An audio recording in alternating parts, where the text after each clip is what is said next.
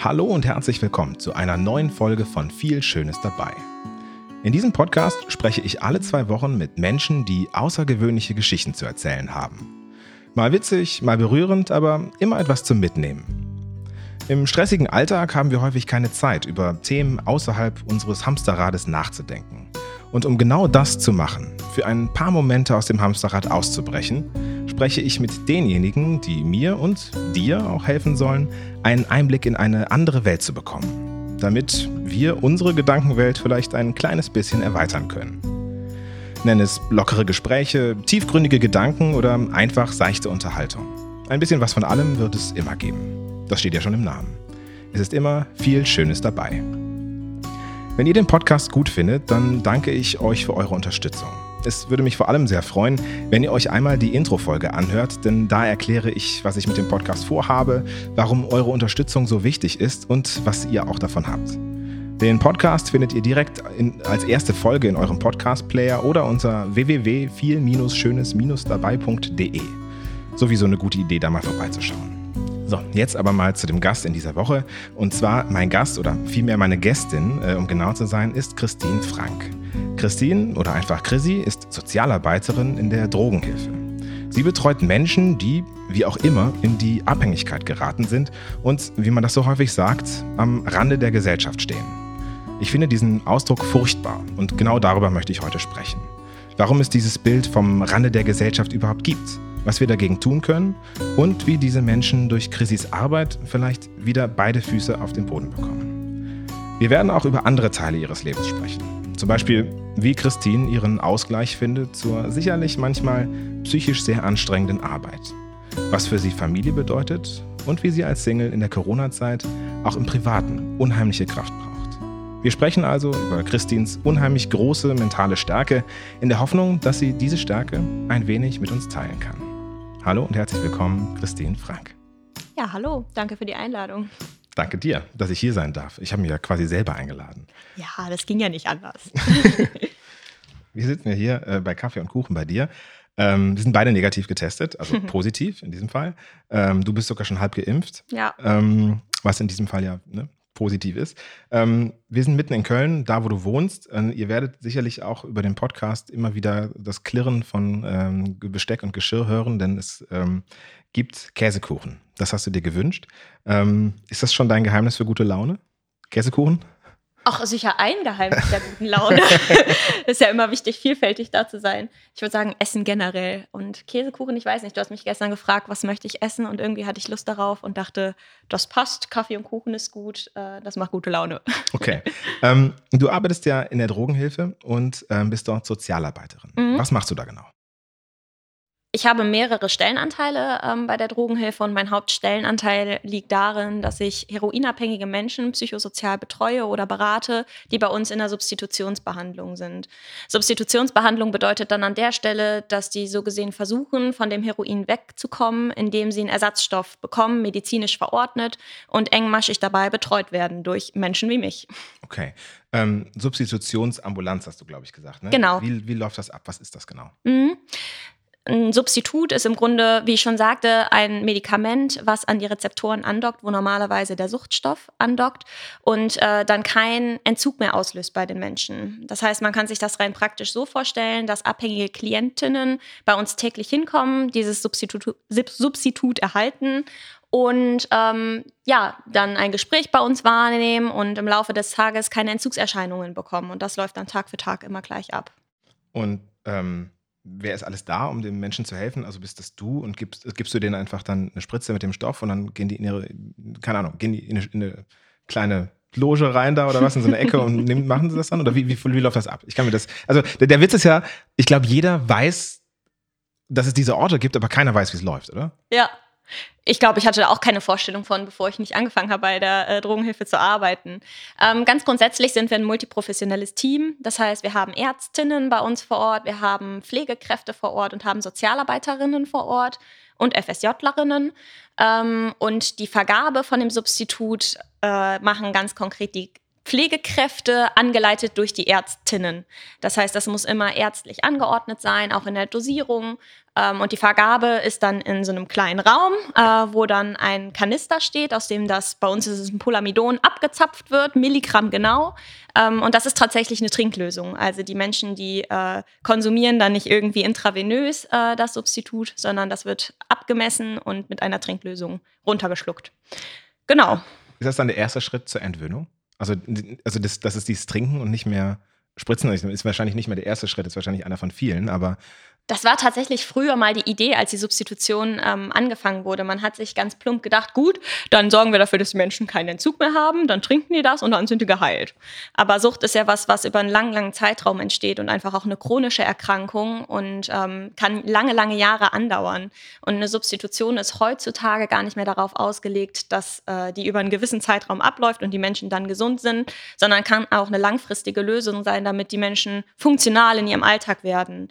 Das heißt, auch die Menschen, die bei uns ankommen, die Suchtkranken, die sind nicht zwangsläufig die Menschen, die man äh, sich vorstellt, die auf der Straße leben, die keinen Job haben, sondern wir haben manchmal auch Menschen, die einen Vollzeitjob haben, die einem normalen Alltag nachgehen, die Kinder haben, die sie zu Hause betreuen. Ähm, es sind also nicht nur Menschen, die am Rande der Gesellschaft leben.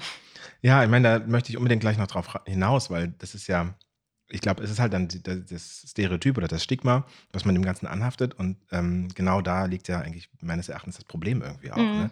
Ähm, ähm, ist das dann schon ein Teil des Entzugs oder ist ein Entzug dann erst, wenn Sie sagen, wir wollen selbst das Methadon absetzen? Mhm. Ähm, das kann Teil des Entzugs sein. Das heißt, auch wenn Menschen, äh, die heroinabhängig sind, in eine psychiatrische Klinik gehen, um sich entgiften zu lassen, wird das mit dem Substitutionsmittel gemacht und das wird langsam runterdosiert.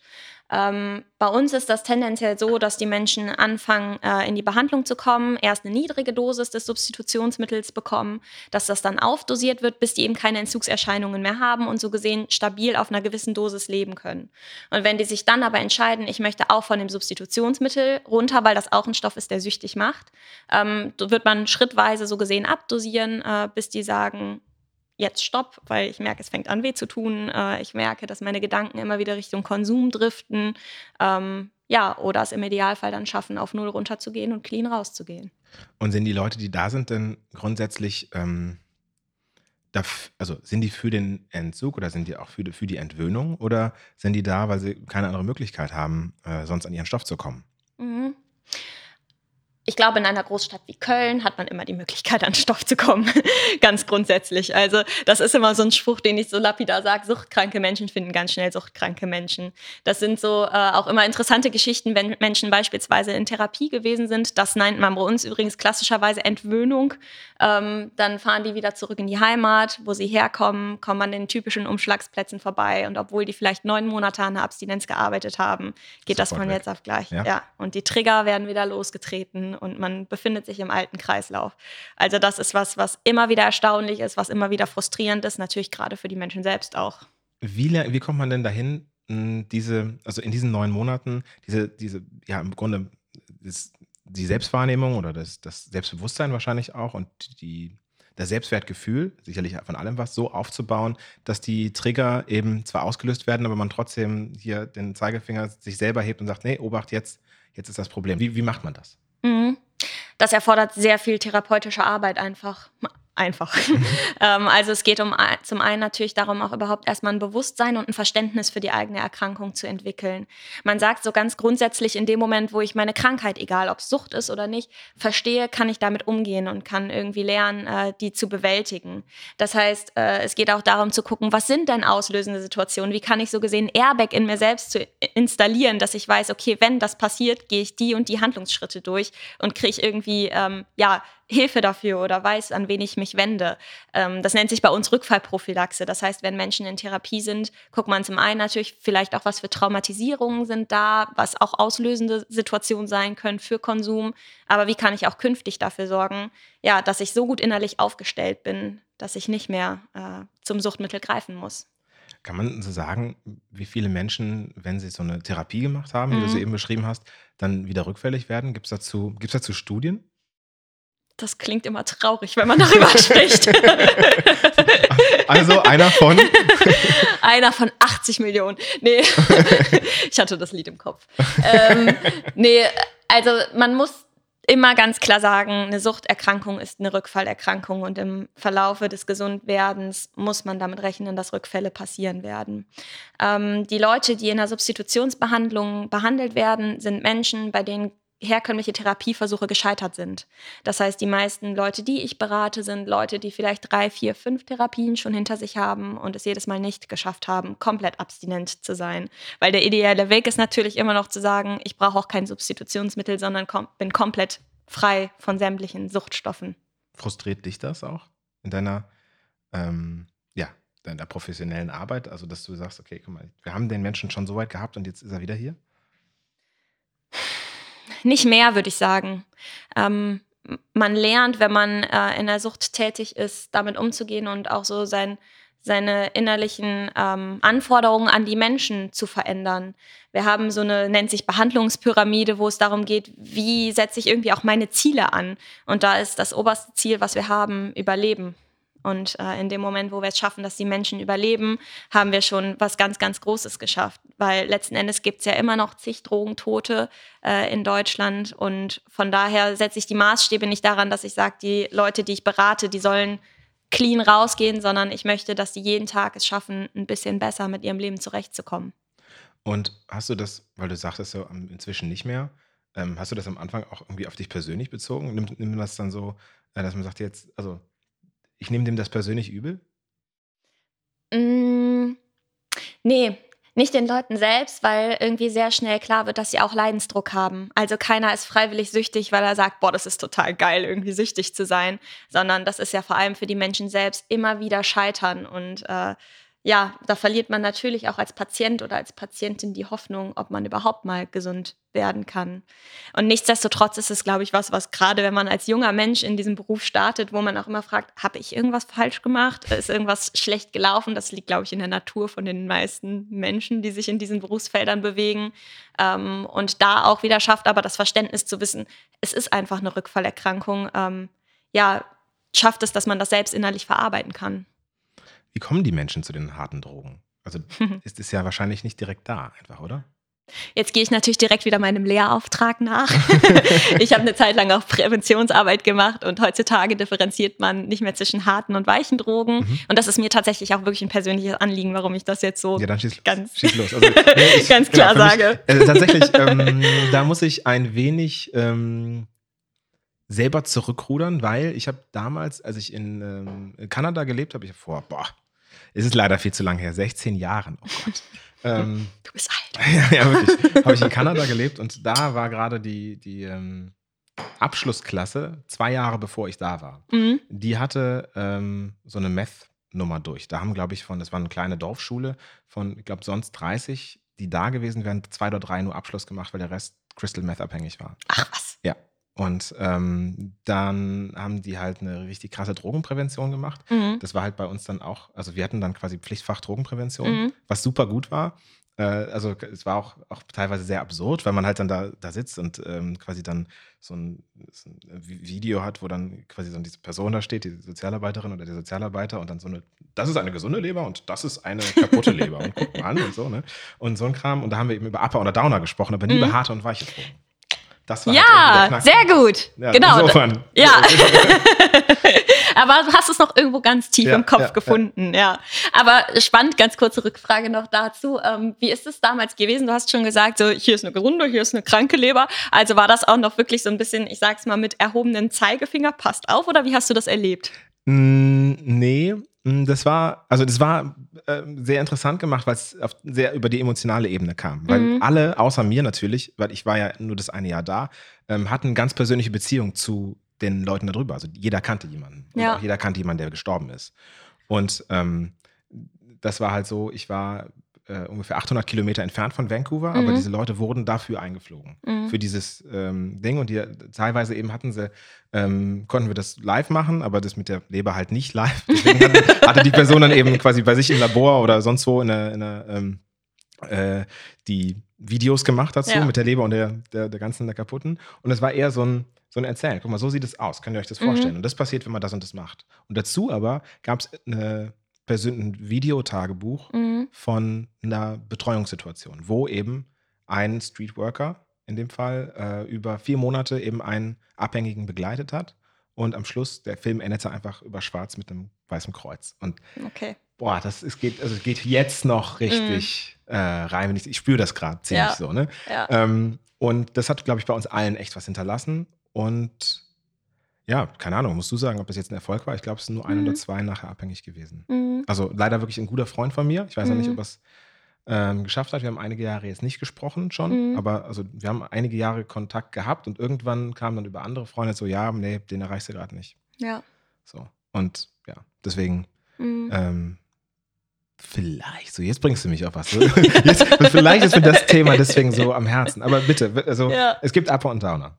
Richtig. Ähm, ich gehe aber nochmal drei Schritte zurück. Ja. Ähm, und wie du schon sagtest, harte Drogen, weiche Drogen. Jeder hatte so das Bild im Kopf, eine harte Droge, auf jeden Fall Heroin. Ganz schlimm. Eine weiche Droge assoziieren eigentlich die meisten mit Cannabis, weil jeder kifft ja mal. Ja. Genau. Und heutzutage wird eigentlich primär davon gesprochen, dass äh, Menschen harte oder weiche Konsummuster haben. Ähm, das heißt, dass Menschen, die cannabisabhängig sind, so gesehen äh, härter abhängig sein können, wenn sie tagtäglich von morgens abends durchkiffen, als ein Heroinabhängiger, der vielleicht seinen Feierabendschuss sich setzt. Ach echt, ja? Ja, und das ist mir immer total wichtig, weil das hat man überhaupt nicht auf dem Schirm. Nee, überhaupt nicht. Und ähm, dass es dann eben auch heroinabhängige Menschen gibt, die funktionsfähig sind. Und äh, ja, Wie, daher. lang, wie lange ist man dann funktionsfähig? Also gerade mit Heroin, das wird ja auch als ähm, ja eben als harte, Mhm. ja, also harte, äh, als Droge mit harten Auswirkungen Mhm. gesehen, kann man da jahrelang mit leben. Es gibt auch Menschen, die mit sehr viel Heroinerfahrung ähm, vielleicht von einem abhängigen Konsum kommen und in kontrollierten Konsum mit der Zeit reinkommen. Ähm, das heißt, ich erinnere mich an einen Menschen äh, Mitte 40, den ich mal äh, begleitet habe, der auch einem Beruf nachgegangen ist und der sich am Wochenende halt seinen Schuss gesetzt hat, weil das für ihn sein Abschalten war, sein, äh, ja, seine Strategie, um, der hat 30 Stunden gearbeitet, um da irgendwie runterzukommen. Und das ging aber eine lange, lange Zeit auch nicht darüber hinaus. Das heißt, er hat es halt irgendwie gepackt und er hat mit Suchtmitteln gelebt, aber trotzdem in der Gesellschaft gelebt. Und ähm, was passiert, wenn man Heroin nimmt? Also im Kopf, ich weiß nicht, ob du, Mhm. ich gehe davon aus, dass du selber noch kein Heroin genommen hast, kannst es also nicht aus erster Hand äh, erfahren, aber Ja. ihr habt das bestimmt gelernt. Was passiert da?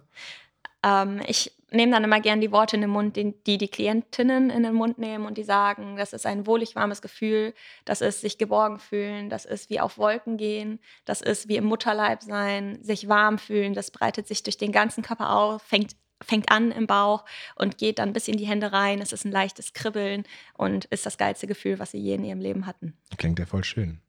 Ja. Vielleicht auch ähm, da so eine Geschichte zu. Ich sage bis heute überzeugt, wenn ich wüsste, ich sterbe morgen, ich würde Heroin nehmen. Ja? Weil das, was die Klientinnen da erzählen von dem ersten oder vielleicht zweiten, dritten Konsum, den die erleben, weil das so wahnsinnig schön klingt. Und ähm, ja, wenn ich wüsste, es ist eh vorbei, dann würde ich diese Erfahrung mitnehmen. Das ist ein schöner Gedanke eigentlich, ne? Ein schöner Gedanke, der aber lustigerweise, ich erzähle das auch im Kollegium gerne mal. So mit, mit gemischten Reaktionen aufgenommen. Ja, ne? ja, aber ich finde das total wichtig, sich auch mit den eigenen Suchtstrukturen oder Ideen davon auseinanderzusetzen. Und ähm, natürlich fragt man sich dann manchmal selbst, okay, das ist ein bisschen krass, ich berate hier zu einem Thema und sage, hey, ist besser für dich, wenn du das sein lässt. Und habe selbst aber diese positive Stigmatisierung dazu im Kopf, wie das wohl sein müsste, wenn man das nehmen würde. Aber das ist halt Realität, das sind Gefühle, die sind da und es ist okay, dass sie da sind. Ja. Ähm, wir sind jetzt zu dem äh, kleinen Ausflug eigentlich gekommen, Mhm. zu den harten Drogen und den weichen Drogen. Eigentlich nur darüber die Frage, wie die Menschen dazu kommen. Also Ja. Bier, Wein, Kiffen, alles okay. Da wüsste ich sofort, wie, man, wie man davon abhängig wird. Aber Mhm. Heroin oder was anderes, Koks, Mhm. Wie, wie kommt man dahin? Ja, auch das sind in der Regel schleichende Prozesse. Also das ist nichts, was, was von heute auf morgen passiert. Ich denke mir, hey, wieso nicht heute mal Heroin nehmen? Sondern äh, es ist so, dass viele Menschen vorher schon Konsumerfahrungen gemacht haben mit verschiedenen Substanzen. Es muss kein abhängiger Konsum gewesen sein, aber einfach mal so ausprobieren. Also so eine gewisse Risikofreude spielt eigentlich immer mit rein. Und äh, dann kennt man jemanden, der wiederum jemanden kennt, der vielleicht einen Dealer kennt, der verschiedene Sachen im Angebot hat. Und gerade wenn man auch die Erfahrung gemacht hat, ich habe vielleicht schon diverse andere Drogen konsumiert und es ist ja alles gut gegangen, wo ist dann jetzt das Problem, Heroin zu konsumieren?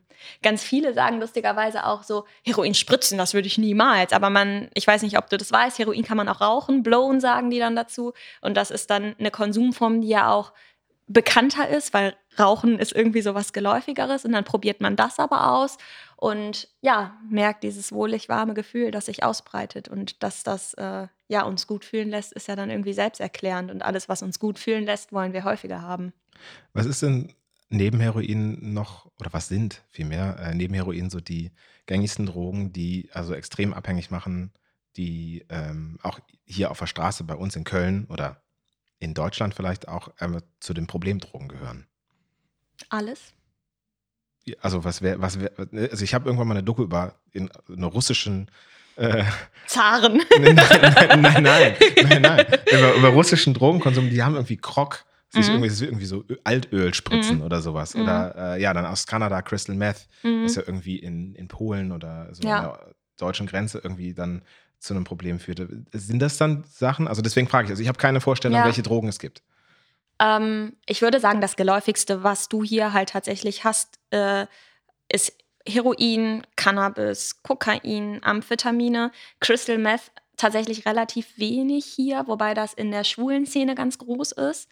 Ähm, was definitiv eine Substanz ist, die krass abhängig macht, ähm, sind Benzodiazepine. Und das sind ja auch Medikamente, die im Krankenhaus verordnet werden. Und da hat man ganz viele alte Menschen, die auch suchtmittelabhängig sind, was ist gar das nicht dieses so. Krog? Nee. Nee, nee, nee. Weil, äh, weil das war irgendwie, ich kann mich da nur daran erinnern, dass man da irgendwie wirklich mit in die Apotheke gehen kann und sich den Croc-Cocktail bestellen kann. Und dann hatten die das da halt so in diesen kleinen Städten schon so vorgepackt ja. in, in, Tütchen. Ja. Und du dir auch vorstellst, okay, Leute, ihr wisst genau, was die damit machen, ja. aber ihr verhindert es nicht. Ja. Ja, aber das ist auch bei vielen anderen Substanzen ähm, so, dass auch international in den USA oder sowas, dass äh, die abhängig machen und die trotzdem ganz einfach in der Apotheke abgegeben werden. Ähm, und trotzdem habe ich das Gefühl, es gibt immer so Szenedrogen, die dann so einen kurzen, kurzen Peak kriegen und alle probieren es mal aus. Aber so, ich würde sagen, der Klassiker sind halt tatsächlich Heroin, also Opiate insgesamt. Ähm, Cannabis, Kokain, Amphetamine, LSD, Ecstasy. Das würde ich sagen, ist das gängigste, mit dem ich zu tun habe. Ich habe letztens einen Podcast gehört mit einem Typen, der hat quasi, das ist sein Beruf, es ist, kann der machen, kann mhm. der auch offen drüber reden.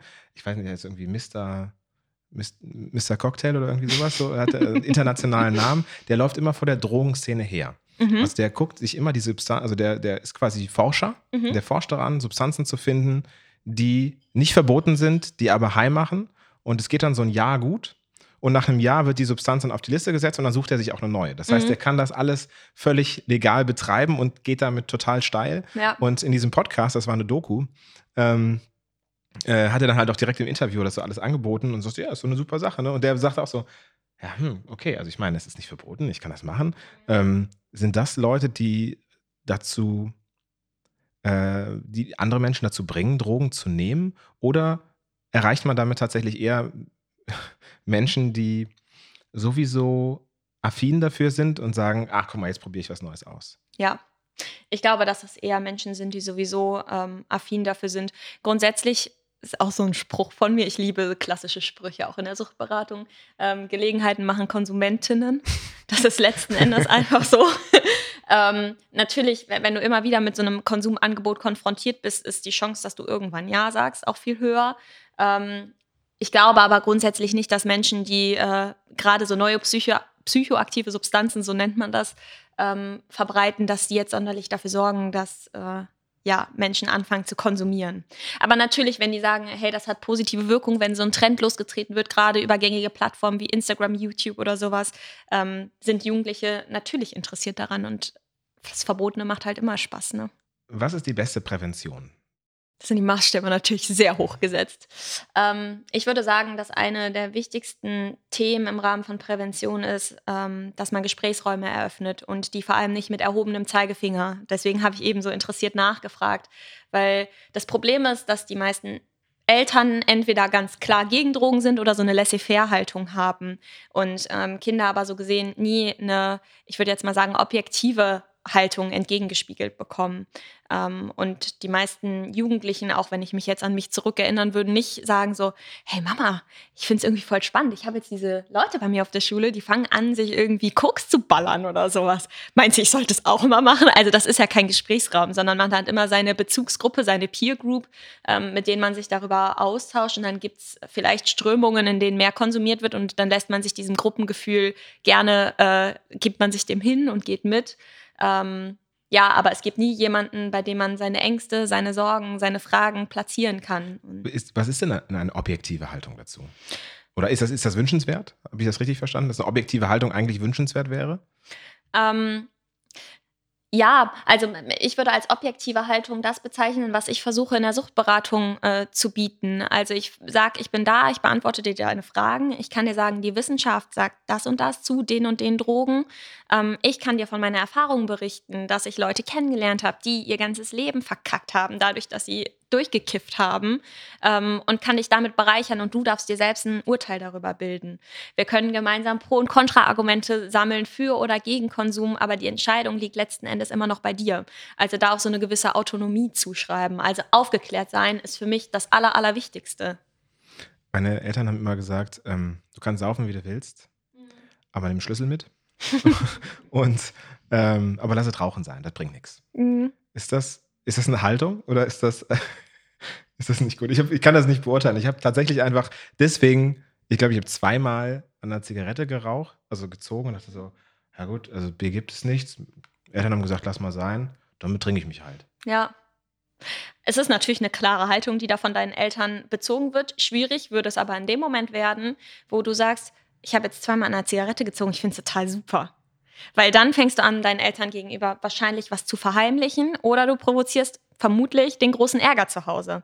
Und dann fehlt so dieses, dieser Austauschrahmen. Du, du wärst nicht nach Hause gegangen, hättest gesagt, Mama, ich habe eine Zigarette gezogen. Nee, genau, es war, es war im England-Austausch. Ja. So, das war, ich war weg und dann habe ich das gemacht und zu Hause wäre ich nie auf die Idee gekommen. Ja. Und äh, von daher wäre es wahrscheinlich für dich gut gewesen, hätte dir das tatsächlich gefallen, wenn du jemanden gehabt hättest, mit dem du irgendwie darüber hättest reden können. Wer kann sowas sein? In, in, der Jugend. Nee, also, der, also, wirklich, wenn du jetzt, ich sag mal, ja, nee, das ist ein doofer Begriff, wenn du Jugendlicher oder Jugendliche bist, mhm. wo gehst du dann hin? Ja. Naja, es gibt ja tatsächlich Suchtberatungsstellen und Suchtpräventionsprogramme auch. Ne? Ich glaube, dass die Schule da ein wesentlicher Faktor ist, die da aktiv sein muss und hier zumindest in Köln auch aktiv ist. Also die haben immer wieder Projektwochen, wo es um Suchtprävention geht. Ähm, und ich glaube auch ganz stark daran, dass die Peer Group, sofern sie gut informiert ist, ähm, ja, zusammen eine Haltung entwickeln kann. Ich erinnere mich, als als ich jung war und äh, die ersten Alkoholerfahrungen und sowas gemacht habe, gab es eine Phase, wo dann wir natürlich eskaliert sind und natürlich exzessiven Konsum betrieben haben. Und trotzdem gab es dann auch Momente, wo wir gesagt haben, okay, das ist jetzt gerade irgendwie ein bisschen aus dem Ruder gelaufen, lass mal runterfahren.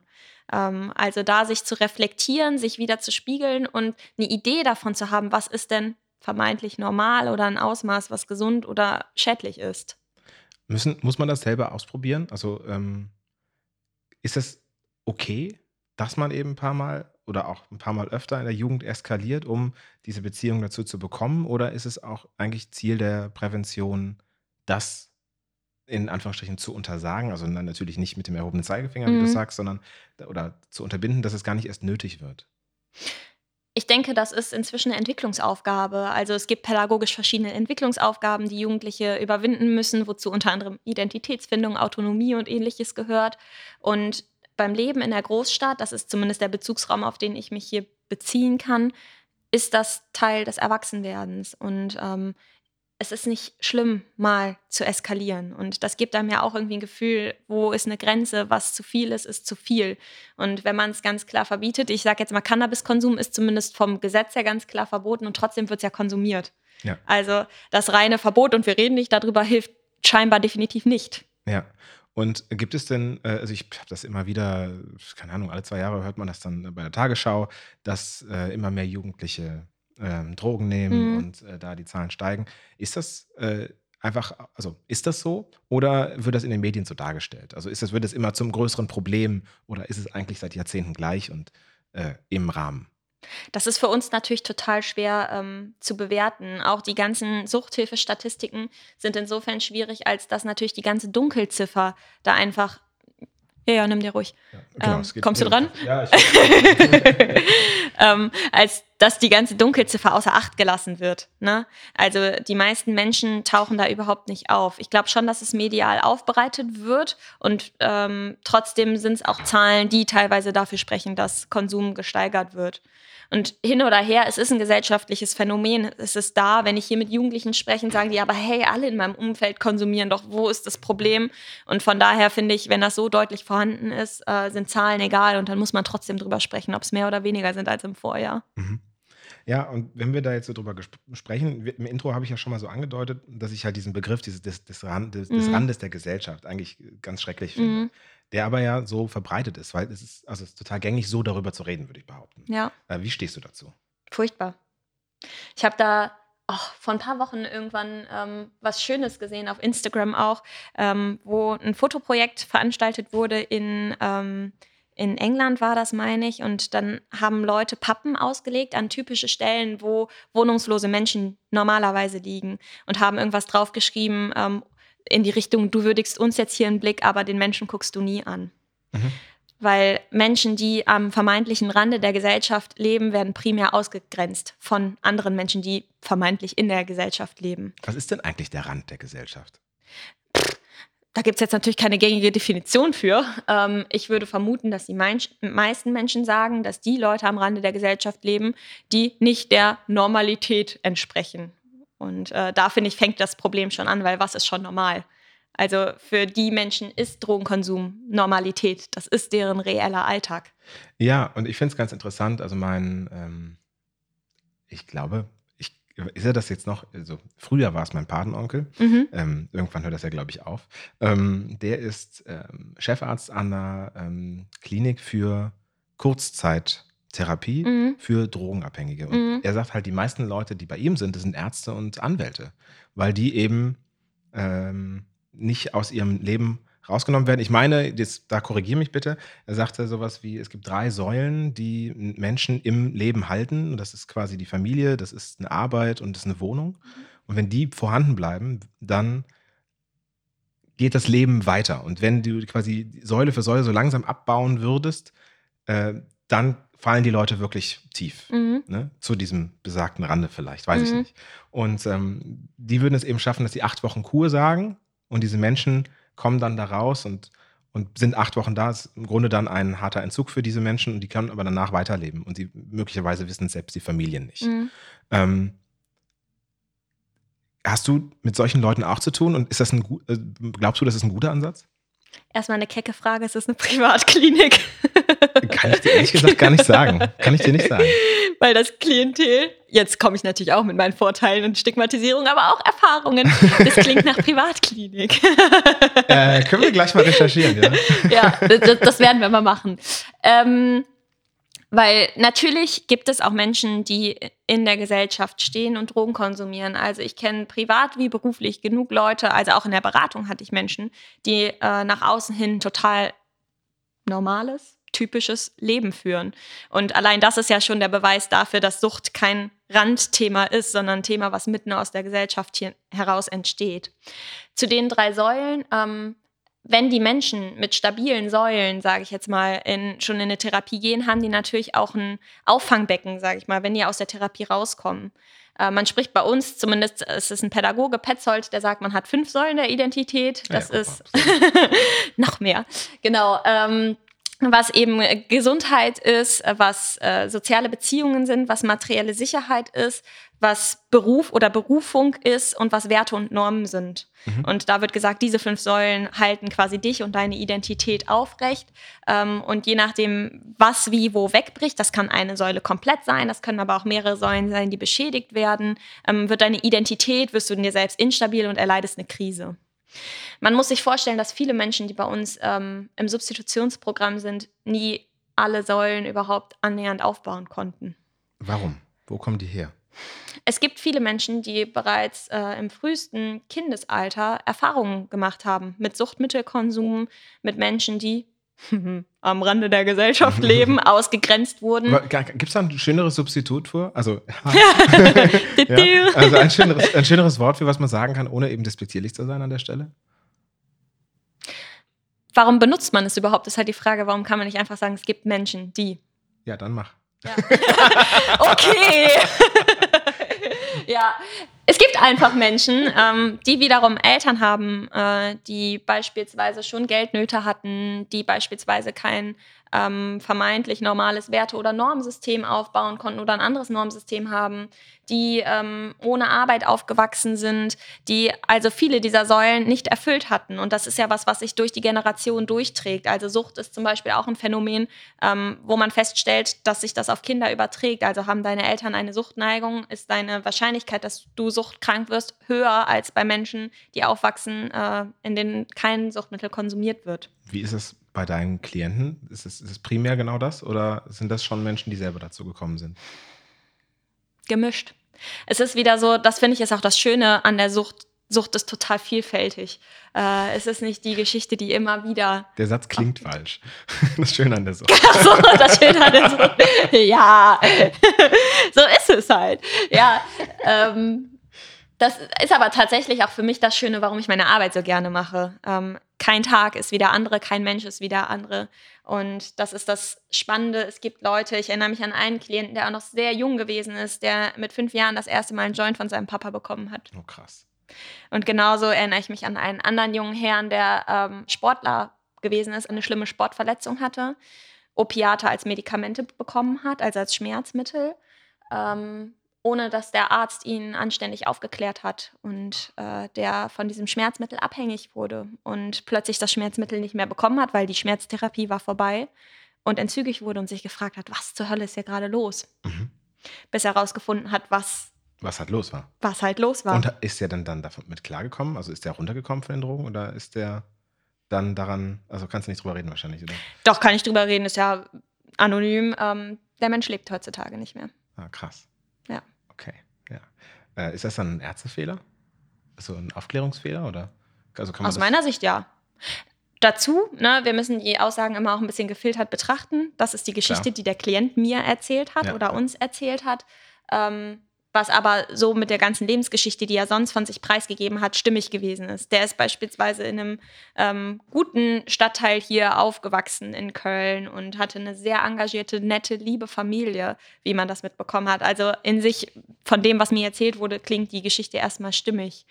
Und trotzdem kriege ich das häufig mit, dass Ärztinnenfehler einfach passieren, gerade äh, im Suchtbereich. Das ist auch echt spannend, wenn beispielsweise Klientinnen äh, in der Klinik sind, weil sie irgendein somatisches Leiden haben und die behandelnden Menschen leider keine Idee von Substitution haben. Jetzt muss man mir nochmal helfen, somatisches. Was körperliches. Okay. Ich habe das Bein gebrochen, ich bin in die Gleise gestürzt, ich habe mich geprügelt und die Nase ist platt. So, okay. die Geschichten, das ist das, womit ich so zu tun habe. Schön, schön umschrieben. Ja. Genau, ja. Und die müssen dann natürlich auch im Krankenhaus weiter behandelt werden, weil sonst werden die ja entzügig. Das heißt, die müssen ihre Medikamente bekommen, kriegen dann von unseren Ärztinnen eine ähm, Bescheinigung über die Dosis, was äh, gegeben werden muss. Und dann passieren so Sachen wie, dann stellen die äh, Ärztinnen im Krankenhaus einfach äh, das Polamidon da auf den Nachtschrank und lassen das halt stehen oder vielleicht vorzeitig schon mal für fünf Tage. Kann ja mal passieren, ne? Hups. Ja. Jetzt gibt es ja noch andere Abhängigkeiten. Ne? Mhm. Also du hast zum Beispiel auch mal, meine ich, eine Zeit lang ähm, mit Menschen gearbeitet, die spielsüchtig sind. Mhm.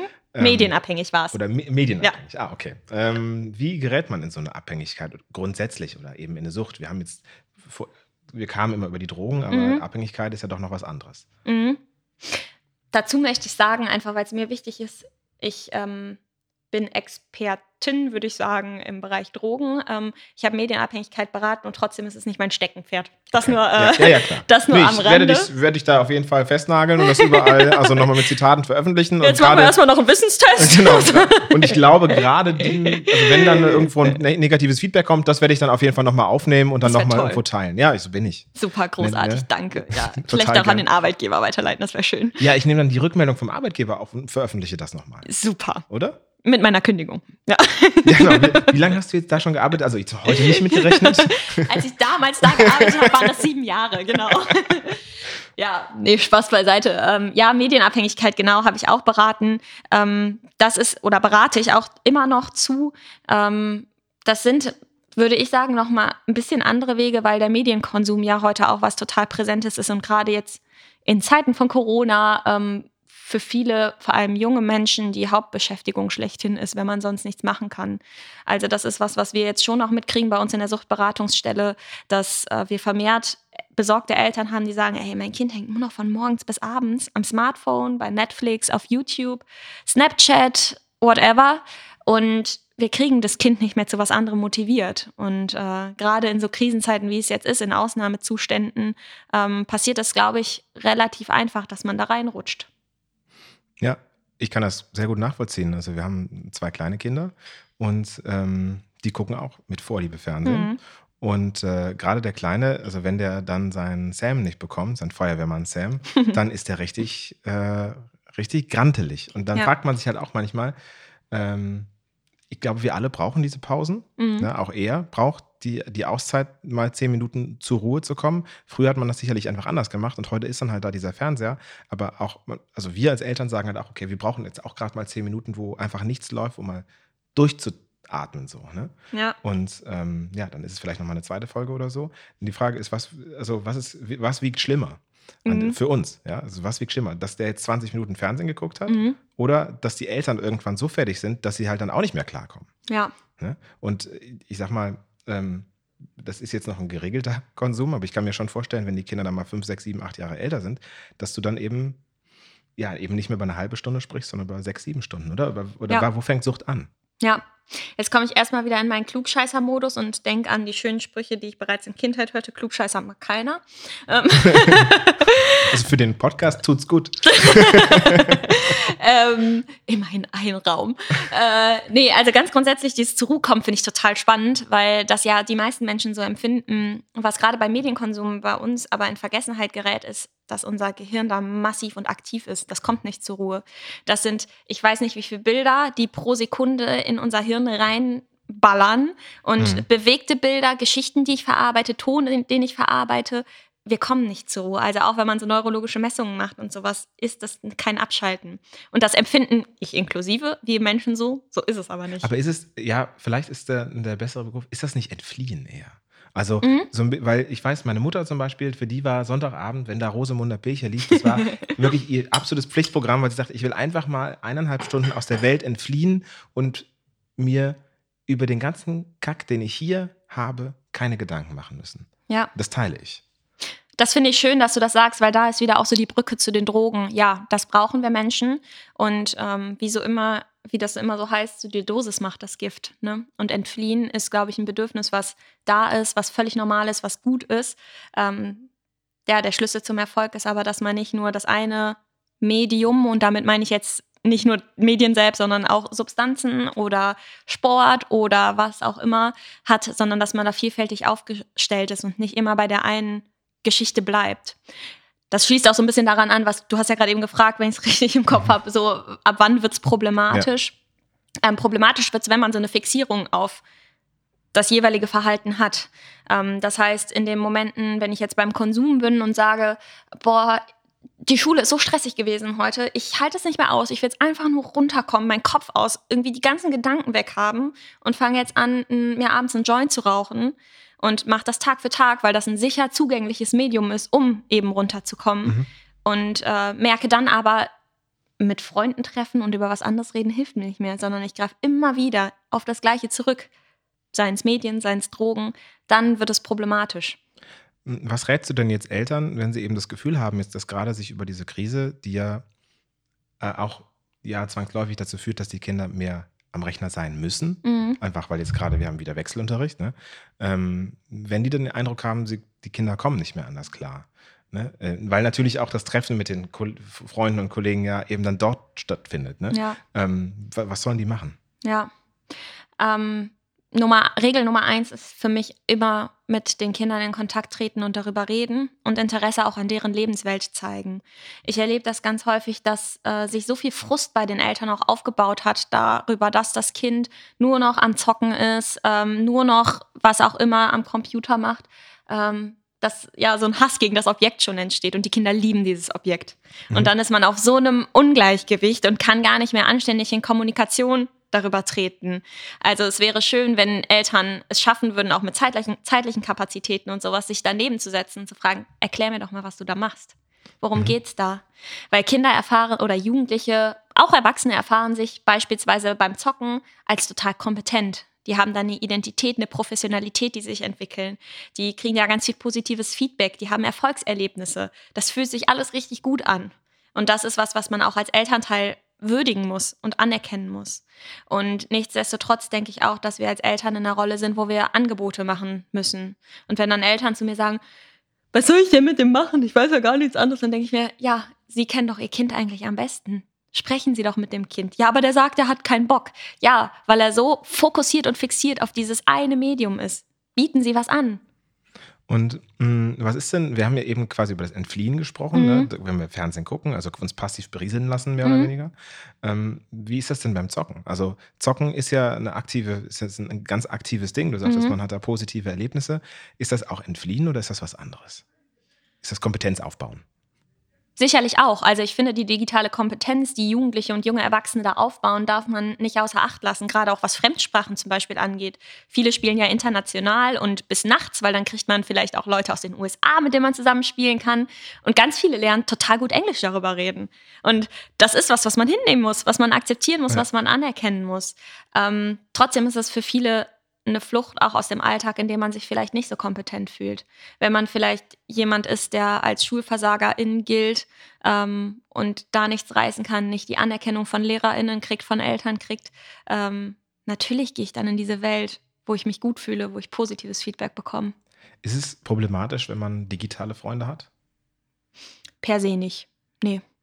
Ähm, grundsätzlich kann man ja auch mit digitalen Freunden, mit Spielerfreunden oder sowas ähm, über Themen sprechen, die persönlich sind, die privat sind. Manchmal kommt man ja auch über eine Aktivität viel näher aneinander, als es tatsächlich ist, wie wenn man face-to-face -face sitzt. Und trotzdem darf man aus meiner Sicht nicht vergessen, dass Nähe, also körperliche Nähe, dass so die Vibes, die rüberkommen im Gespräch, das passiert nicht so über digitale Sachen. Also wir haben alle ein Bedürfnis nach Nähe, nach Zuneigung, nach Liebe und das ist was, was im persönlichen Kontakt einfach besser rübergebracht werden kann. Ist auch witzig, ne? Weil ähm, ich glaube, ich hätte meine Frau nie kennengelernt. Also, ja, ne, das klingt jetzt falsch. Also ich hätte sie nie kennengelernt, wenn, ich, wenn es nicht für eine digitale Freundin gewesen wäre, weil ich habe quasi über den Schuleraustausch da mhm. in, in, Kanada jemanden kennengelernt ähm, und wir haben uns dann nur also ein Jahr nur digital geschrieben mhm. und sie ist tatsächlich quasi in dieser Zeit, sie war auch im Ausland und hat ein Verständnis dafür, was bei mir abgeht und ähm, die ist quasi der digitalen Freundin-Ersatz gewesen, weil ich hatte damals nicht, die, also meine Freundin war selber auch im Ausland zu der Zeit und ähm, das ist total schief gelaufen. Ne? Mhm. Ne? Und sie war quasi so die, das digitale Pendant zu der, der Vertrauensperson, die ich hatte. Ja. Und wir haben uns irgendwann dann getroffen und darüber habe ich dann meine Frau kennengelernt und ja. jetzt sind wir ich habe festgestellt, fast das halbe Leben zusammen. Das ist eine Katast Wahnsinn. Das ist Katastrophe. Ne? Was heißt denn hier Katastrophe? Das ist wunderschön. ja, ja, nee, aber es ist krass, wie, wie, schnell ein halbes Leben schon rum ist. Ähm, ja. Äh, nee, genau, also da, ich meine, das war aber damals halt eine andere Zeit irgendwie. MSN, ja. Messenger, ICQ und so. Ne? Das war die Kommunikation damals. Ja, ja, gut, aber das gehört vielleicht gar nicht hierhin, nur zum Thema auch digitale Freundschaften. Ja. Also da kann halt auch dann doch was draus werden. Ne? Was motiviert dich, jeden Morgen zur Arbeit zu gehen? Du hast es eben schon so ein bisschen angedeutet die Menschen, positive zwischenmenschliche Erfahrungen.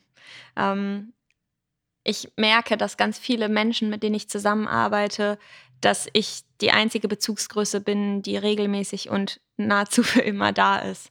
Ähm, man muss sich vorstellen, die Leute, die bei uns in Beratung sind, das sind Langzeitverläufe in der Regel. Also ich habe Leute, die ich über Jahre begleite und äh, die so eine tiefe Beziehung, auch wenn es natürlich eine professionelle Beziehung ist, zu keinem anderen Menschen haben. Ich bin da, es ist egal, was ist. Die können mich anschreien und am nächsten Tag sitze ich immer noch da und sage Guten Morgen. Und wenn du da jetzt dann einen Menschen auch verlierst, nimmt mhm. dich das mit? Klar nimmt mich das mit, weil man baut ja einfach auch eine Beziehung zueinander auf, man arbeitet zusammen und nichtsdestotrotz ist das Teil des Lebens und was jetzt Überdosen oder ähnliches angeht, auch Teil der Erkrankung. Und da bin ich wieder bei dem Punkt, wo ich sage, es ist total wichtig, das Ganze zu verstehen, um es für sich in einen Rahmen zu passen. Und natürlich bin ich dann traurig, ähm, aber ja, ich habe so, ja, mir den Rahmen dazu gesteckt. Mhm. Macht einen das denn kaputt oder lernt man damit umzugehen? Also beziehungsweise baut man so eine natürliche Barriere irgendwann auch auf? Das ist meine größte Sorge, dass ich die Barriere aufbaue. Äh, also meine größte Sorge im Job ist, dass ich irgendwann abgestumpft bin und ähm, hoffe zeitgleich, dass ich dadurch, dass ich das als Sorge habe, dass das nicht passiert. Man merkt schon, dass man irgendwo abstumpft, was Lebensschicksale angeht, weil anders könntest du diesen Job einfach nicht machen. Also das, was ich Tag für Tag höre, ist Frust, Enttäuschung, Ausgrenzung, ähm, persönliches Scheitern, berufliches Scheitern und das ist so eine Last an tief emotionalen Themen, die da auf einen ein prasselt. Und das musst du für dich irgendwie selbst lernen einzuordnen. Und von daher glaube ich schon, dass das so ein, ja, eine gewisse Gewöhnung ist. Und trotzdem wünsche ich mir wirklich, dass ich jeden Menschen möglichst immer annehmen kann mit seinem ganzen Lebensschicksal und äh, ja, ihm Nähe und Aufmerksamkeit da entgegenbringen kann. Was nimmst du Positives von deiner Arbeit mit? Ganz viel. Ähm, sonst würde ich das, glaube ich, auch nicht mehr machen. Ähm, es fängt einmal damit an, ich habe schon immer ein großes Interesse für die Vielfältigkeit von Menschen gehabt. Es hat mich immer gereizt. So, man fragt sich auch immer, wie kommt man dazu, Suchtberaterin zu werden? Ähm, ich habe ich glaube, ich bin so 14, 15 sowas um den Dreh gewesen. Da erinnere ich mich, dass ich in der Buchhandlung stand und mir ein Buch über Magersucht mitgenommen hat. Ich hatte keinen Menschen im Umfeld, der irgendwie magersüchtig gewesen ist. Irgendwie hat mich das angesprochen. Und da habe ich irgendwie angefangen, mich so für diese Themen zu interessieren, die vielleicht nicht so ganz gängig sind im Alltag, die vielleicht auch ein bisschen, na, was heißt ein bisschen morbide sind. Ähm, und habe da irgendwie Reiz empfunden, weil ich immer die Menschen verstehen wollte. Und ich glaube, das ist auch das, was mich antreibt. Ich möchte wissen, was los ist und warum und wie sowas passiert. Und in sich sind diese, ich nenne es jetzt mal Suchtgeschichten, so oft so schlüssig und nachvollziehbar, dass ja. ich denke, wenn ich an deiner Stelle gewesen wäre, würde ich meine Hand nicht dafür ins Feuer legen, dass ich es nicht auch tun würde. Kannst du mal eine erzählen? Ich muss jetzt überlegen, was ich erzählen kann, ohne zu viel preiszugeben. Ja, Deswegen, äh, genau, Schweigepflicht wird bei uns ja ganz groß natürlich äh, geschrieben. Naja, bleiben wir doch einfach mal bei dem Herrn, von dem ich eben gesprochen habe. Ähm, so, dein Körper ist knackeabhängig ähm, und du bist auf Entzug, du kriegst Angst auch, du weißt nicht, was los ist, du greifst auf die sichere Basis zurück, die du hast. Und das ist der Suchtmittelkonsum. Oder wenn ich an den Herrn denke, ähm, der mit fünf Jahren von seinen Eltern das erste Mal ähm, ja, Cannabis angeboten bekommen hat. Das ist doch seine Realität gewesen. Das ist der Alltag gewesen. Unsere Eltern sind unsere größten Vorbilder. Seine Eltern leben ihm vor, dass Konsum normal ist und eine Strategie ist, um sich gut zu fühlen. Wie soll er das denn anders lernen? Mhm. Was ist aus dem Menschen geworden dann? Also, wo, wo ist der jetzt? Ich glaube in der JVA in Ossendorf. Oh, okay. Gut, das kann ja mal passieren. Ähm, wie bereichert deine Arbeit dein Leben? Mhm. Meine Arbeit erdet mich total. Ähm, ich glaube, jeder von uns kennt einfach solche Scheißtage, wo du denkst, alles läuft beschissen. Wir haben diesen scheiß Lockdown. Äh, nichts macht mehr Freude. Uns wird alles verboten. Ich bin so am Ende. Mir geht's schlecht und mein ganzes Leben hat keinen Sinn mehr. Ich überspitze das jetzt. Und ähm, wenn Ach, ich aber. Ganz ehrlich, die, die, das war bisher, kommt mir das doch durchaus bekannt vor. durchaus bekannt. Von dir oder von mir? Nee. ähm, ja, und dann gehe ich auf die Arbeit und werde immer wieder damit konfrontiert, was wirkliches Leid oder Leiden bedeutet. Also, dass, ja, dass es weitaus Schlimmeres gibt, als in seinen eigenen vier Wänden festzusitzen, nämlich keine vier Wände zu haben. Mhm. Und würdest du was anderes machen wollen? Oder siehst du dich in, in 20 Jahren noch da? Oder glaubst du, man muss irgendwann, man muss das beenden, weil man das ein ganzes Leben nicht aushält? Ich habe Kolleginnen auf der Arbeit, die sehr, sehr lange in dem Bereich sind. Man sagt immer so ein bisschen, entweder man bleibt kurz oder man bleibt für immer. das ist äh, so der Spruch, der immer wieder fällt. Ähm, ich kann das gar nicht so genau beantworten, ob ich da pff, für lange Zeit, für immer bleiben werde. Ich kann sagen, dass ich das für mich eigentlich auch jeden Tag neu entscheiden möchte und ich kann jetzt so viel daraus ziehen. Ich bin bereichert durch die Weltansichten meiner Klientinnen. Ich bin bereichert durch die Stärke, die die auch haben, ihr Leben fortzuführen mit Lebensmut, wo ich denke, das sind Umstände, unter denen ich keinen einzigen Tag aushalten würde. Und solange ich das so spüre und mich selbst als sinnvoll erachte in meiner Arbeit, werde ich, glaube ich, dabei bleiben. Ja, vielleicht kann man es noch anders drehen. Ne? Also kann man so einen Job als Job machen oder muss das eine Berufung sein? Mir ist es schon wichtig ähm, zu sagen, dass das mein Job ist, ähm, weil ich meinen Job auch die meiste Zeit, außer heute, nicht mit nach Hause nehme. und mir das total wichtig ist. Und ähm, Berufung, finde ich, klingt immer so ein bisschen, ich sage jetzt mal unprofessionell. Und das ist leider auch was, wo die soziale Arbeit ja auch herkommt, aus so einem Fürsorgertum, aus so einer kirchlichen äh, Strömung, sage ich mal. Man kümmert sich umeinander und das ist eine Berufung. Und ähm, das ist es für mich definitiv nicht. Was ich hier mache, ist Wissenschaft und das Tag für Tag und das ist praktisches Handeln und das arbeitet mit Konzepten, Methoden und ähm, das ist mehr als ich fühle mich berufen, die Welt zu retten, weil das fühle ich mich nicht. Das kann nee. ich nicht. Wobei ich aber schon sagen muss, also wir kennen uns ja jetzt schon mindestens länger als dein halbes Leben. ähm, und ähm, du warst ja schon doch jemand, der Menschen immer versucht hat aufzufangen, oder? Ja. Wo das auch immer herkommen mag, ähm, ich glaube, dass das ist, was ist, das, was wir in der Familie auch gelernt haben, also aufeinander Acht geben, ähm, sozial miteinander sein, fürsorglich füreinander sein.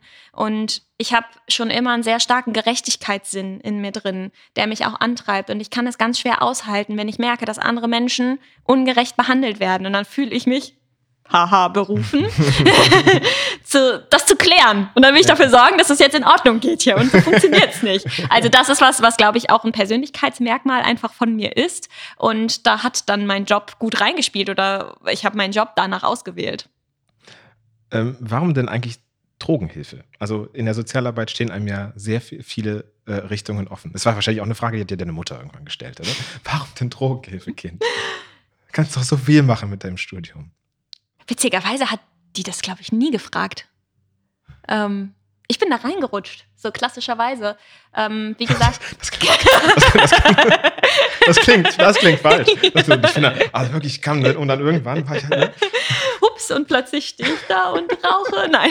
ähm, ja, ich wollte ähm, ursprünglich wollte ich mal Psychologie studieren, aber ich bin damals nicht bereit gewesen, ähm, in den Osten zu gehen für mein Studium, weil ich frisch verliebt war, wie das halt so ist als junger Mensch.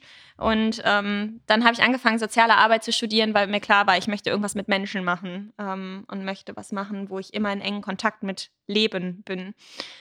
Und man muss diverse Praktika ableisten ähm, für sein Studium. Und mein längstes Praktikum habe ich dann in der Psychiatrie gemacht und wollte eigentlich in die Allgemeinpsychiatrie, weil äh, ja, weil mich das einfach immer gereizt hat, so wie ich es eben gesagt habe, so diese Themen Magersucht und sowas. Und dann hatte jeder, jede, wahrscheinlich auch irgendwelche Leute in der Schule schon, wo du gedacht hast, die sind irgendwie ein bisschen komisch. Und ich habe es halt interessant gefunden. Ich dachte, warum sind die komisch? Ja, und dann war in der Psychiatrie, für die ich mich entschieden hatte, leider kein Platz frei für ein Praxissemester in der allgemeinpsychiatrischen Station, sondern auf einer Entgiftungsstation, also im klassischen Entzug. Und dann haben die gesagt, würdest du das machen? Dann habe ich mir das einen Tag angeguckt und habe gesagt, mache ich. Und ähm, da ging es um Therapievermittlung. Da habe ich ganz viele Lebensläufe von Patientinnen mitbekommen, die ich ganz, ganz spannend fand und ähm, hatte Lust auf mehr. Und dann habe ich einen Nebenjob angefangen bei der Drogenhilfe und äh, bin da reingerutscht. Okay, ja. Wie man halt so in Drogen reinrutscht. Ne? Richtig. Parallelen gibt es scheinbar bei Klientinnen und Professionellen. hm. Kann man denn, das hast du eben so gesagt, also ich nehme das nicht mit nach Hause, ne? Mhm. Kann man so eine Geschichte einfach an der Haustür unten abklopfen und dann hochgehen und dann ist das weg? Ich kann mir das nicht vorstellen. Ähm, jein. Ähm, das geht natürlich nicht von jetzt auf gleich. Ähm, wir nennen das immer so schön Psychohygiene, die wir auch betreiben müssen, um diese ganzen ähm, Belastungen, die wir da haben, zu containen, also für sich zu verarbeiten, zu behalten. Und ähm, auch da muss man sich, wie beim Drogenkonsum, Strategien aneignen und lernen, was man selbst schafft, wie man ähm, abschalten kann. Und ein wichtiger Teil, um solche Geschichten tatsächlich auf der Arbeit zu lassen, ist, sind für mich einmal meine Kolleginnen, also da im ähm, professionellen Austausch auch miteinander zu stehen, wenn da Themen sind, wenn da Geschichten sind, mit denen ich nicht klarkomme oder wo ich sage, boah, das ist jetzt aber eine heftige Nummer gewesen, mir da ähm, ja ein offenes Ohr zu holen. Ähm, das ist eine ganz wichtige Geschichte. Für mich ist der Arbeitsweg tatsächlich auch was. Ich fahre jeden Tag meine 10 Kilometer hin, 10 Kilometer zurück mit dem Fahrrad und ähm, puste mir dadurch die Gedanken frei. Das ist auch was Wichtiges. Das ist auch was, was ich merke, weil wir teilweise Homeoffice haben. Das ist was, was im Moment nicht cool ist. Mhm. Weil ja, kann ich, wollte ich gerade ja. fragen, tatsächlich als nächstes, ja. wie das so ist. Weil ich mir das Hirn nicht frei pusten kann. Ähm, ja, und dann geht es einfach auch ganz viel darum, für sich ein ausgewogenes Leben zu führen. Und eine Sache, die für mich da definitiv mit reinspielt, ist für mich persönlich der Sport, wo ich all diese Gedanken loslassen kann, wo ich mich verausgabe, wo ich nicht kognitiv tätig bin, sondern wo ich mich körperlich betätige. Und ähm, das ist was, was täglich in meinen Alltag integriert ist. Und wenn ich das auf meiner Tagesordnung abgehakt habe, dann bin ich auf Null, so gesehen. Okay. Braucht man für so einen extremen Job auch einen extremen Ausgleich? Entweder einen extremen Ausgleich oder viele gute kleine Ausgleiche. Und du hast bei deinen Extremen, du hast es ja, äh, du machst ja deinen Sport, ne? ich zitiere Milieu 0 oder 100. Ich kann Milieu, für alle, die nicht aus Köln sind, genau. ist eine äh, bekannte Kölner ähm, Mundartband, kann man das so sagen? Ist das Mundart, ja? Genau, und die haben ein Lied, das heißt 0 oder 100. Nix dazwischen, 0 oder 100. Genau. Anders kann ich nicht. ja, und ähm, von daher, alles, was ich mache, mache ich ganz oder gar nicht. Und mhm. für mich ist Sport sicherlich das Wichtigste. Für mich sind aber auch ähm, meine Freundinnen ähm, total wichtig im alltäglichen Ausgleich. Ähm, ich lese sehr viel und sehr gerne, befasse mich äh, mit gesellschaftlich-politischen Themen ähm, und habe einfach auch eine tolle Familie. Wie oft machst du Sport? Ja, auf jeden Fall fünfmal die Woche und an den Tagen, wo ich keinen Sport mache, mache ich Yoga. Also auch Sport. Bist du sportsüchtig? die Frage habe ich schon oft gestellt bekommen und die habe ich mir auch schon oft gestellt ähm, und gebe die Antwort, die auch alle Süchtigen immer sagen: Nee, ich kann ja darauf verzichten. Ist ja kein Problem. ich ich habe dich letzte Woche äh, erwischt. Du warst. Ähm du warst gerade geimpft worden ein erstes Mal und mm. ähm, ich habe gehört so, boah, es ist so scheiße gerade, ich bin so krank, der Puls geht immer hoch, ich konnte keinen Sport mehr machen und naja, ich habe da nur so ein bisschen mitgemacht. Ich habe ja hier noch so, was hast du gemacht? Ja, keine Ahnung, ein bisschen Handeln. Ich habe die leichten Handeln genommen, nicht die schweren. Ja. Also, also ja, Sport, sportsüchtig, ja. Mm, die Frage vertage ich. Nein, ich glaube tatsächlich nicht, dass ich sportsüchtig bin, ähm, aber ich brauche Sport. Ja. Okay. Und ähm, Hast du einen, einen Tipp für mich oder beziehungsweise natürlich für unsere HörerInnen? Ähm, was sollte ich machen, wenn ich keine Kraft mehr habe? Einfach, ne? sei es beruflich oder privat, ähm, greife ich dann eher zum Bier oder zur Flasche Wein? so gefühlt, ja? Bier und Wein, das lass sein. Wo ich wieder bei meinen Sprüchen bin. Ähm, also ich beziehe es vor allen Dingen jetzt mal gerade so auf die Zeit aktuell. Ne? Ja es gibt für jeden Menschen sehr individuelle Kraftquellen und ich denke, dass man sich auf die Suche begeben muss, was sind die Dinge, die mir Kraft geben im Leben. Das können, um wieder zu den Säulen zu kommen, Säule, Säulen sein wie ähm, Werte, das kann Religion sein, das können Säulen sein wie Familie, das können Tätigkeiten, Hobbys sein. Ähm, also ich versuche dann in mich zu gehen oder mit meinen Klientinnen auch in sich zu gehen und zu überlegen, was sind dann Momente gewesen, in denen ich wirklich entspannt gewesen bin. Vielleicht erinnere ich mich zurück, vielleicht ist das ein Besuch am Strand gewesen, vielleicht ist das barfuß durch den Wald laufen, vielleicht ist das irgendeine Musik, die ich hören mag, vielleicht ist es ein langer Spaziergang. Das ist ja so vielfältig wie wir Menschen selbst. Also ich würde mich dann gerne mit dir auf die Reise begeben, was deine Kraftquellen sind, wo du dich wohlgefühlt hast, was ja deine Seele erquicken lässt. Ja, das ist eine Frage. Quasi, kann man diese, diese ähm, Zeiten reproduzieren oder lässt es der Alltag gar nicht zu in dem Fall? Ne? Also, weil ich kann mir gerade jetzt vorstellen, dass es eben äh, viel da ist, das, was eben nicht geht. Und dass mhm. es den Menschen deswegen schlecht geht. Was macht man dann? Ja. Macht man dann eine Therapie? Also ist das dann direkt das Mittel oder gibt es viele kleine, kleine Wege, wie wir uns die, äh, die Zeit doch so ein bisschen aufpeppen können? Noch so quasi bis, bis wir alle geimpft sind. Ja. Das ist tatsächlich ein Riesenthema für mich, auch gerade auf der Arbeit, weil alles, was ich sonst den Menschen anbiete, mit denen ich zusammenarbeite, kann man gefühlt nicht anbieten ja, genau. oder kaum anbieten. Ja. Und ähm, dann versuche ich individuell für jeden, jede irgendwie was zu finden, was einen, was einen glücklich machen kann. Und ich finde es total schön, dass du sagst, oder muss ich direkt eine Therapie machen? Ich muss nicht, aber ich kann. Also es ist ja auch so, dass die Therapiezahlen total hochgeschossen sind und äh, dass wir jetzt einfach damit konfrontiert werden, wo vielleicht auch blinde Flecke bei uns und bei jedem, jeder von uns äh, im Leben sind. Und äh, ja, es lohnt sich immer, sich da jemanden extern zu suchen und zu schauen, was kann ich denn dagegen tun. Mm, du hast es eben schon so ein bisschen gesagt, ne? deine Familie ist wichtig für dich. Mhm. Ähm, wie wichtig ist grundsätzlich eine Familie, um sein Leben sortiert zu haben? Ich würde sagen, die Familie ist vor allem ähm, im Aufwachsen extrem wichtig, um eine gewisse Basis zu bauen, auf die äh, man selbst irgendwie sein Leben setzen kann. Ähm, also mit Liebe aufgewachsen zu sein, mit Nähe aufgewachsen zu sein und einen sicheren Hafen zu haben, ähm, so spricht man in der Bindungspsychologie, auf den man, an den man wieder zurücksteuern kann. Das ist als ein verfestigtes Gefühl in sich selbst so enorm wichtig, um sich eben auch Dinge zu trauen, um in die Welt hinauszugehen, um Dinge auszuprobieren, weil man weiß, ich habe immer wieder einen Ort, an den ich komme und das ist zu Hause. Ja, so wie du das sagst, es klingt das ganz schön. Ich habe letztens ein Gespräch mit einem Freund gehabt, der, ähm, wo, wo wir dann sagten, naja, also, oder wo ich dann sagte, naja, aber das, äh, da lassen einem die Eltern ja nicht im Stich, das macht, ne, das ist ja so. Und dann guckte der mich an und sagt, nee, das ist nicht so. Mhm. Also mein Vater, meine Mutter ist gestorben, da war ich zwei und mein Vater, der hat sich nicht um mich gekümmert. Und da fühlte ich mich plötzlich ganz schlecht, weil ja. das genau das, was du gerade beschrieben hast, einfach so, ich habe das halt als selbstverständlich genommen. Ich hatte diesen Hafen.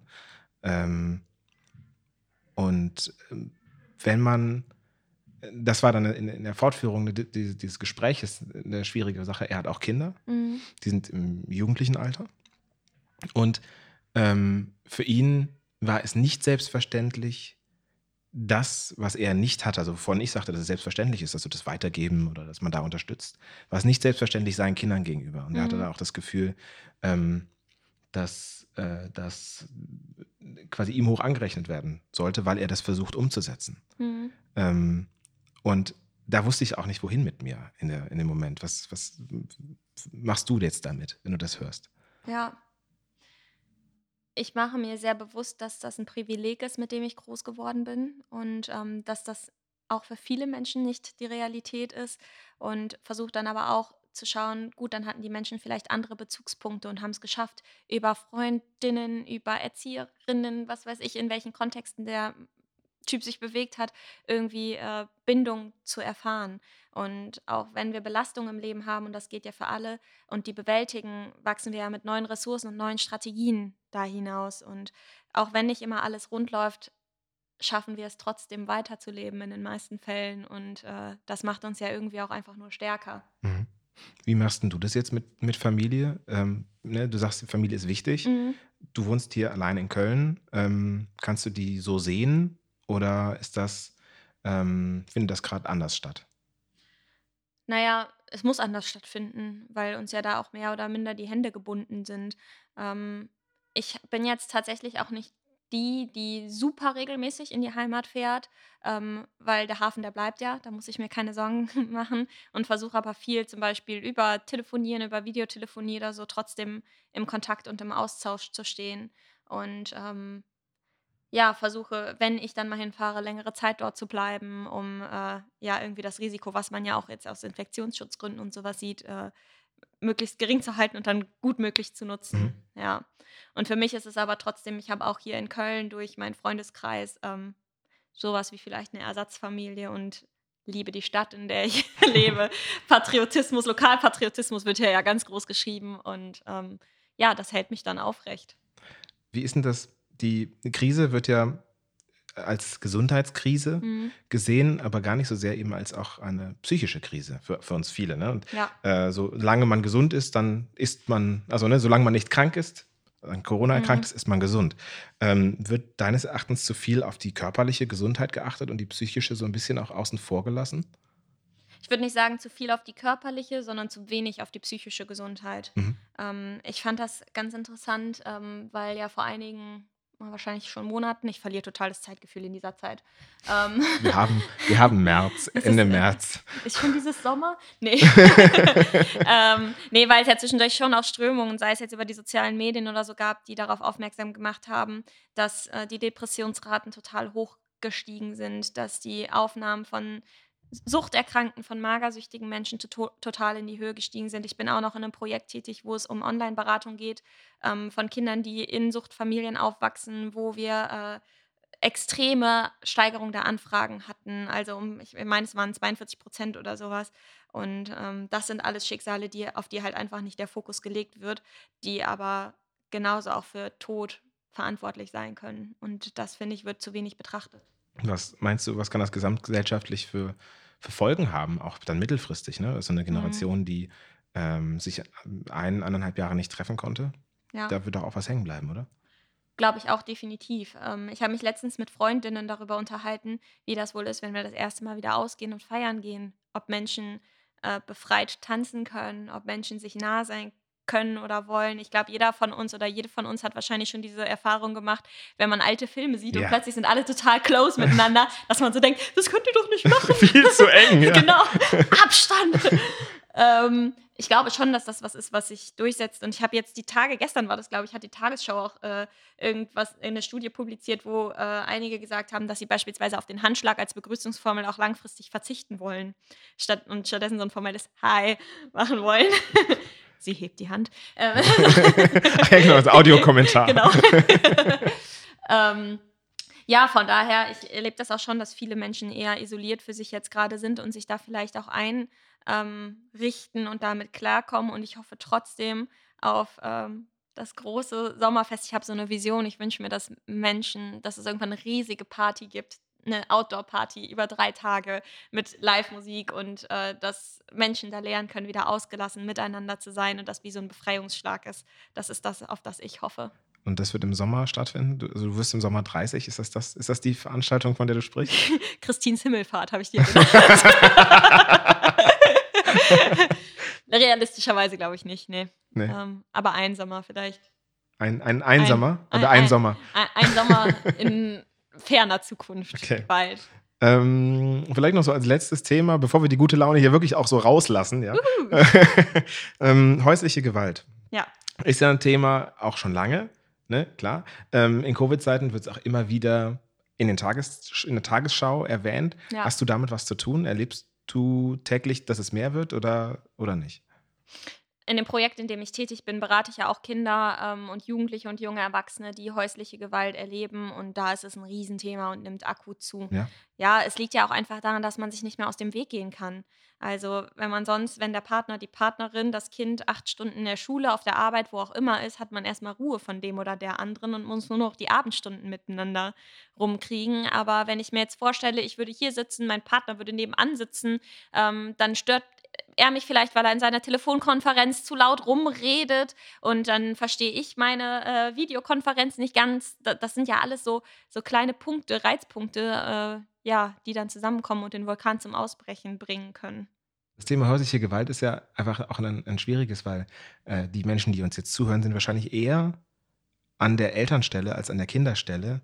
Äh, das heißt, wenn es ihm passiert oder wenn mal die Hand ausgerutscht ist oder so, dann mhm. hat man wahrscheinlich selber schon ein schlechtes Gewissen. Mhm. Ähm, also, kann ja, ich sag mal, kann ja mal passieren vielleicht. Mhm. Ich weiß nicht, ob ich das wirklich sagen sollte oder mhm. darf. Ähm, mir ist es Gott sei Dank noch nicht passiert. Mhm. Aber was mache ich, wenn es passiert ist? Mhm. Also, wie gehe ich auch mit dem Kind damit um? Ja, lustigerweise, ähm, ich habe schon innerlich ein bisschen gezuckt, als du gesagt hast, da ist halt mal die Hand ausgerutscht. So, ja. Weil das sind ähm, die klassischen äh, Argumentationsstrukturen, äh, die ganz viele TäterInnen dann auch anwenden. So, Handausrutschen kann ja mal passieren, aber nein, auch ein Handausrutschen ist Gewalt. Und natürlich kann das passieren, aber das darf nicht runtergespielt werden und auch nicht, wenn es nur ein kleiner Klaps war. Und früher wurden wir alle geschlagen und in der Schule wurden wir früher auch noch geschlagen. So, ne? Ja, daher kommt, kommt für genau. mich auch die ja. Argumentation, ja. weil Gott sei Dank ist es mir noch nicht passiert. Ja. Ähm, ich war auch schon ganz schön sauer auf meine Kinder, das aber ich drehe mich halt um und gehe so für einen Moment. Ja. Und das ist ja dann auch eine Strategie. Ich finde es total wichtig, sich dann auch wieder mit dem Kind auseinanderzusetzen und deutlich zu machen, das war nicht in Ordnung, was ich gemacht habe und sich zu entschuldigen und zu sagen, ich habe dich lieb, ich bin überfordert mit der, mit der Situation und trotzdem hätte das nicht passieren dürfen. Also deutlich zu machen, das geht nicht, das ist nicht in Ordnung und wenn man merkt, dass das häufiger passiert, sich da Hilfe zu suchen, weil es nennt sich dann zum Beispiel Impulskontrollstörung und sowas, das ist ja auch was, was sich verfestigen kann, was mehr werden kann und einfach auch ein Zeichen von extremer Belastung und ähm, wenn diese Anzeichen auftauchen, denke ich, ist es höchste Eisenbahn irgendwie zu sagen, ich muss was machen, weil ich schädige meinem Kind. Und aber was ist vor allen Dingen jetzt nochmal, ähm, ich habe die Frage so aus Versehen so ein bisschen abgelenkt. Ja. Ähm, wenn es passiert ist, was sollte ich dann machen? Also in dem Moment, wo es passiert ist. Sich entschuldigen, das Kind in den Arm nehmen. Sagen, dass es nicht in Ordnung war. Mhm. Ja. Trösten. Für das Kind da sein.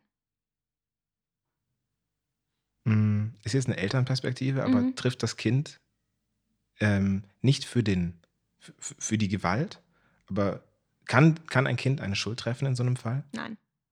Kinder haben nie Schuld, egal was ist, weil wir sind Erziehungsberechtigte, wir haben eine Fürsorgepflicht und ein Kind kann diese Verantwortung nicht nehmen. Und zum Großwerden gehört es, Grenzen auszutesten, mhm. laut zu sein und vor allem auch von seinen Eltern liebevoll in Grenzen eingewiesen zu werden. Ein Kind hat nie, niemals Schuld. Und auch keine Verantwortung. Hm. Schön. Wenn du jetzt ein Jahr nach vorne blickst, mhm. ja, du hast eben schon gesagt, du suchst die Party. ähm, wie, wie siehst du uns, dich, uns als Gesellschaft, Land und auch Freunde, wo, wo sind wir in einem Jahr?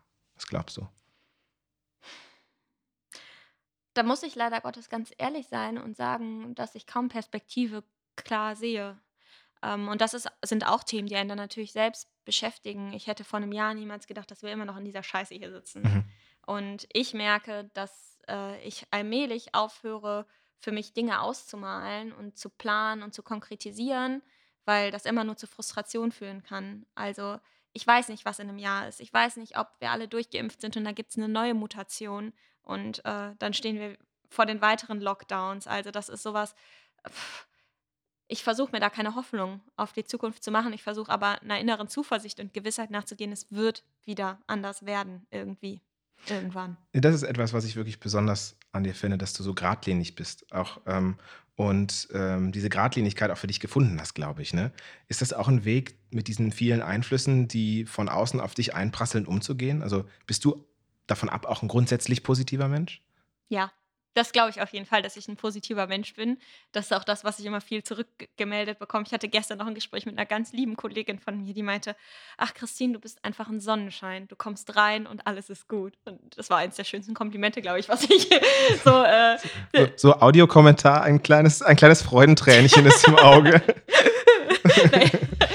ähm, also einmal Positivität, ja, das ist was, ähm, was mich definitiv auf den Beinen hält und mir ähm, auch durch solche Zeiten wie jetzt durchhilft.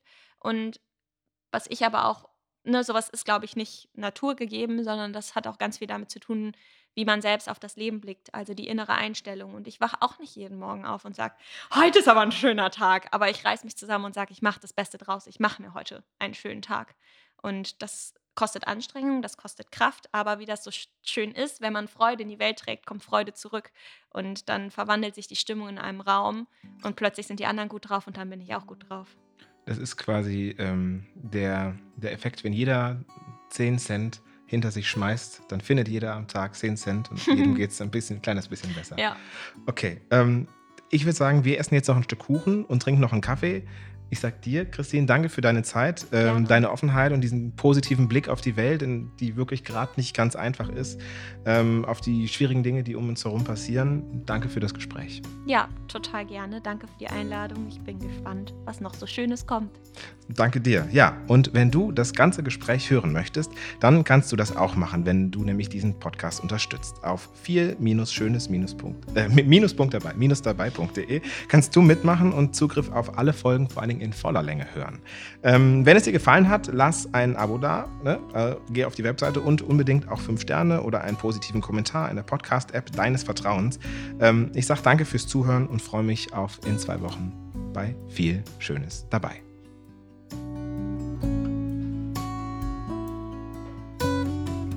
Bedankt. Sehr gerne. Wie lange haben wir aufgenommen? Krass. Ich habe nämlich zwischendurch auch gedacht, dabei. wann, wann machen wir wohl einen Cut?